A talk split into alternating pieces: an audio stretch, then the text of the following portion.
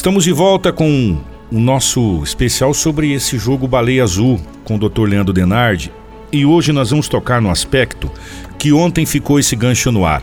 A base familiar na vida do indivíduo que participa desse jogo. Porque, para você que não sabe o que é esse jogo, o, esse jogo Baleia Azul, ele é um jogo de 50 desafios. Dos mais é, variáveis possíveis e às vezes dos mais absurdos possíveis. E, e, e, bota absurdo nisso, porque o último desafio, o quinquagésimo desafio, é a pessoa tirar a própria vida. Quer dizer, é uma loucura. A gente, é, eu acho que um ser humano não consegue mensurar. Isso aqui não é um jogo, isso aqui pode ser qualquer coisa, menos jogo. Né? Mas, doutor, ontem, no finalzinho, a gente tocou na questão da base familiar. É, a gente analisa o ato, mas não analisa um contexto às vezes. É, um jovem cometeu suicídio, é, participou do jogo Baleia Azul. Ok. Ah, o jogo foi responsável. Mas e a família, essa base familiar? Isso é importante nesse momento de análise do que está acontecendo? É muito, é muito importante, porque o jogo em si, é, não, há, não há dúvida, Kiko, sabe? É, é, de, uma, de uma ação, de uma intenção negativa, né? De, de, de, de acabar, de destruir, muitas vezes de, de se machucar, né? Se automutilar, desafiando esse jovem.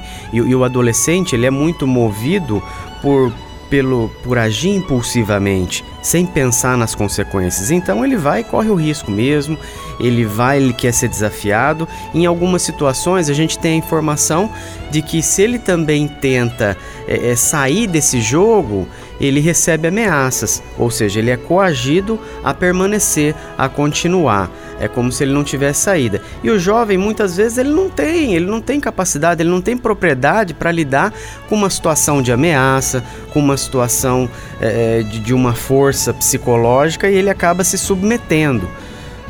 Ótimo, mas não tenha dúvida de que é, nos remete a analisar, a pensar em questões anteriores do que propriamente o jogo em si.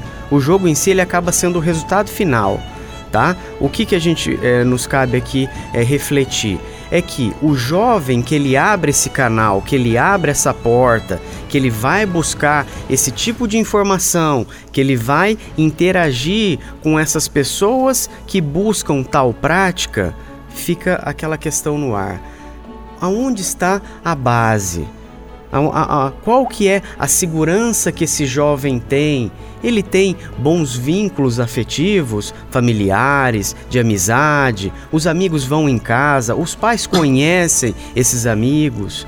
É, esse filho, ele, ele senta comigo para tomar café, para almoçar, eu sei do dia a dia desse filho. Então, o questionamento é de como é essa dinâmica familiar.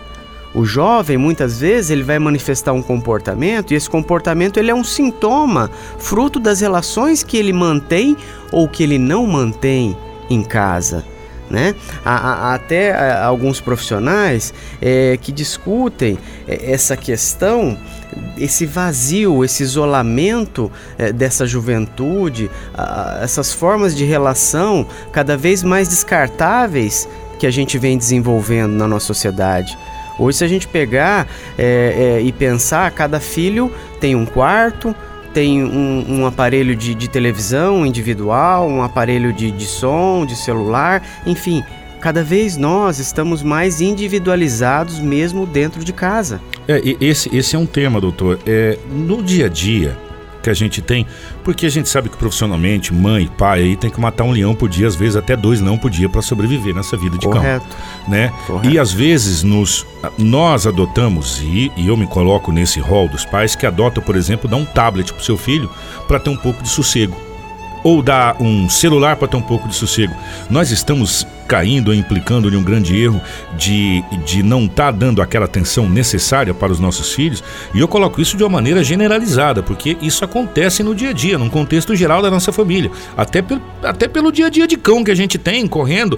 É, é, a gente vê pessoas que não têm tempo de almoçar com os filhos, aliás, não tem tempo de almoçar com a esposa. Mal, mal vê a esposa à noite, é bom dia, boa tarde, boa noite sabe? E a vida familiar se torna muito pequena. Talvez esse seja um grande motivo onde esse jogo é, entra para suprir essa lacuna? Eu creio que sim. É, assim como, como, como esse jogo, é, outras situações que a gente vai incorporando na nossa vida e vai ganhando cada vez mais espaço. Né? Você pode ver as mídias sociais, um aparelho celular hoje. Hoje é capaz da gente sentar para almoçar junto e em alguns momentos, se a gente parar para perceber, você vai estar tá olhando no, no seu celular e eu no meu. A gente vai deixar de interagir, de conversar, de discutir algumas questões que a gente precisaria e a gente vai estar tá voltado olhando, né, algum recado, se a gente recebeu, se tem alguém solicitando a gente. Ao você entrar num avião, muitas vezes você vê a pessoa tendo que pedir para se desligar o celular ou para ligar o aparelho somente quando chegar lá em tal lugar, você já vê a pessoa, ela não consegue mais ficar desconectada ela tem que estar o tempo todo conectada e ligada. A pessoa chega em casa, ela não consegue sentar e jantar, sentar e assistir um programa com a família. Ela permanece no celular. Nos tornando os escravos da tecnologia? Eu penso que sim, de certa maneira sim. Estamos também sofrendo é, esse sintoma é, é viciante, a gente acaba é, é, não conseguindo ficar sem e acaba dando mais espaço para isso e se perde cada vez mais o contato humano, as relações humanas, essa afetividade, esse olhar no olho, essa coisa de pegar e ao invés da gente comprar o presente ou o aparelho eletrônico, a gente colocar o filho no colo, é, levar para jogar uma bola, para subir numa árvore, para ir num parquinho né? Coisas que a gente fazia antigamente. Então essas coisas é, modificaram, como a sociedade modificou. E aí vem os resultados, né? Que com uma hora vem a conta. Então, é, cada vez mais as nossas relações elas estão mais é, é, é suscetíveis, mais é, a, a, práticas descartáveis, né? Volúveis. Então a gente tenta preencher com um, um meio material, né? Com as questões materiais é, a nossa ausência, a nossa falta. Então, com certeza, o jogo Baleia Azul é, é um sintoma significativo da ausência da presença do outro na vida desses adolescentes. Amanhã nós vamos falar sobre a escravidão tecnológica e o preço alto que nós, como sociedade, estamos pagando.